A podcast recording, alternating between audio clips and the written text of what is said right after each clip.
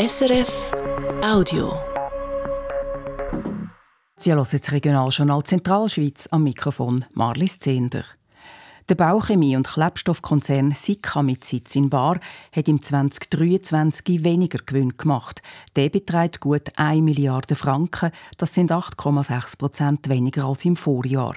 Der Rückgang habe mit Sonderkosten zu tun, weil Sika einen grossen Mitbewerber von Deutschland übernommen hat, teilt der Konzern mit.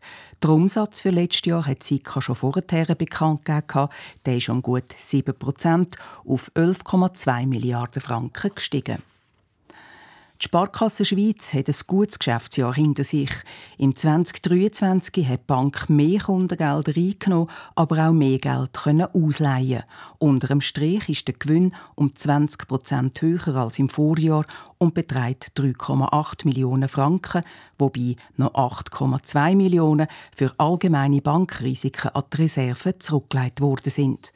An ihrer Generalversammlung wird die Sparkasse vorschlagen, dass die Dividende pro Namensaktie um einen Franken aufgesetzt wird.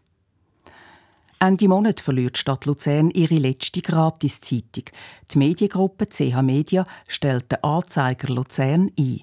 Jetzt meldet sich Politik dazu. Zwei Fraktionen aus dem Stadtparlament fordern die Stadtregierung auf, einen Weg zu suchen, damit amtliche Mitteilungen gleich auch noch mit der Post in alle Haushaltungen finden.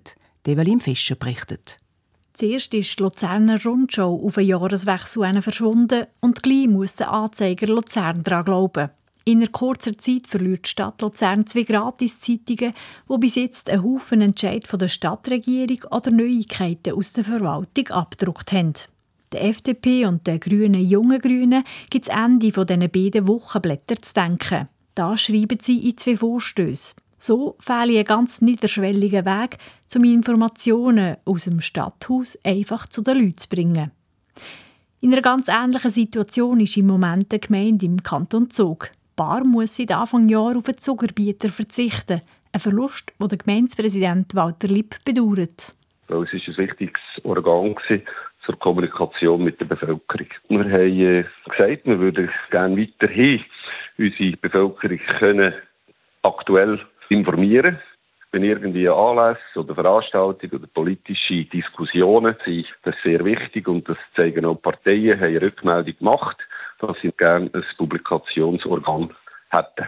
Anders als in der Stadt Luzern, wo die Zukunft von einem solchen Publikationsorgan noch offen ist, hat Bar jetzt also schon entschieden. Die Gemeinde will ein Gratisblatt lancieren, das voraussichtlich alle zwei Wochen rauskommt. Der Walter Lipp hofft, dass es auf den Sommer reicht. Ja, wir sind eigentlich zwischendrin. Verhandlungen laufen mit einem Verlag, der uns würde eine regelmäßige Erscheinung von einem Publikationsorgan garantieren. Wir sind eigentlich kurz vor Vertragsabschluss und ich hoffe, das kommt gut. Weil das Paar eine breite Umfrage zeigt, die Informationen nur online aufzuschalten, lange nicht. Nicht alle haben Zugang zum Internet. Digitale Kanäle sind eine wichtige Ergänzung, dürfen aber nicht die einzige Informationsquelle sein. Der Meinung sind auch die FDP und die grünen Jungen Grünen in der Stadt Luzern. Die beiden Parteien wollen darum von der Luzerner Stadtregierung wissen, ob die sich ein stadteigenes Infoheftchen vorstellen könnte und ob Luzern dafür vielleicht Stadtmagazin, wo viermal im Jahr rauskommt, häufiger könnte verteilen die Antwort der Luzerner Stadtregierung auf die beiden Vorstöße steht noch aus. Sie hat aber schon, wo die Einstellung vom Anzeiger Luzern angekündigt worden ist, durchblicken Sie will die Entwicklung in der Medienlandschaft Luzern genau beobachten und werde Alternativen prüfen. Das Nidwaldner Humorfestival Stanzlacht gibt es heute zum letzten Mal in dieser Form. Das Festival, das vor 20 Jahren einem kleineren Rahmen zum ersten Mal über die Bühne ist, hat sich in der Schweizer Comedy-Szene einen Namen gemacht. Mehr als 100 Künstlerinnen und Künstler, vom Emil über Ohne Rolf oder Hazel Brucker, sind dort auftreten. Der September soll die letzte Ausgabe von Stanzlacht über die Bühne. Die beiden Initianten vom Festival geben persönliche und berufliche Gründe an. Mit dem Verein Humor Kultur soll es nachher aber weiterhin punktuell Comedy-Shows geben. Erneuerbare Energien sollen dazu beitragen, dass wir genug Strom haben und das auch im Winter. Neue Anlagen für Windenergie und Solarstrom sind darum in der Planung. Am 3. März kommen in der Zentralschweiz zwei so Projekte an Turnen. Zum einen geht es um eine Windkraftanlage auf dem Stierenberg in der Luzerner Gemeinde Rickenbach.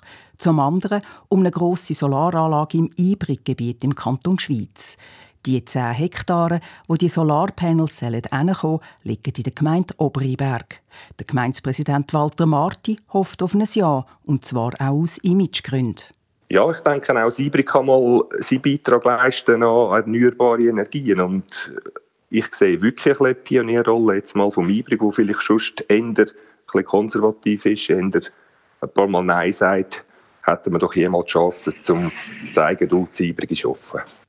Anders sieht das der Roman Reichmuth. Er ist Präsident vom Bauernverein Obriberg, wo gegen die Solaranlage ist. Er sieht in einer grossen Solaranlage keinen Vorteil. Nein, grundsätzlich sind wir auch ein touristisches Ort und wenn ich auch von touristischen Kreisen gehört habe, kann man da überhaupt keinen Profit herausfinden. Es ist ja so, dass das eher ein Nachteil ist, wenn man unsere unberührte, schöne Berglandschaft mit einer solchen Anlage verunstaltet. In unserer Abendsendung schauen wir es dafür und wieder zu der Solaranlage Ibrig und zu den Windrädern zu Rickenbach genauer an. Sie hören es am halb sechs hier auf SRF 1. Das war ein Podcast von SRF.